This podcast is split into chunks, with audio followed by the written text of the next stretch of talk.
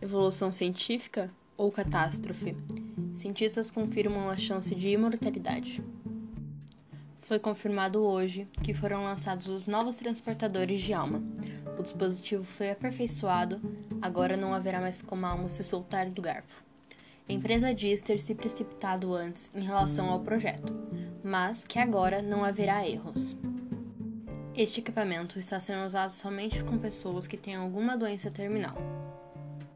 Ele é bem simples de utilizar. Primeiro, tens de achar um novo corpo para colocar a alma. Depois, conectar o aparelho na pessoa. Leva alguns segundos para acontecer a retirada. Depois que a alma está no garfo, é hora de inseri-la no corpo novo. Para colocar também leva alguns segundos. Será que esse dispositivo vai ser um avanço para a sociedade ou ele nos levará à nossa ruína? As opiniões sobre esse assunto são bastante controversas. Ele estará disponível somente para a burguesia, usado para fins lucrativos, ou vai ser de acesso comum, só esperando para saber?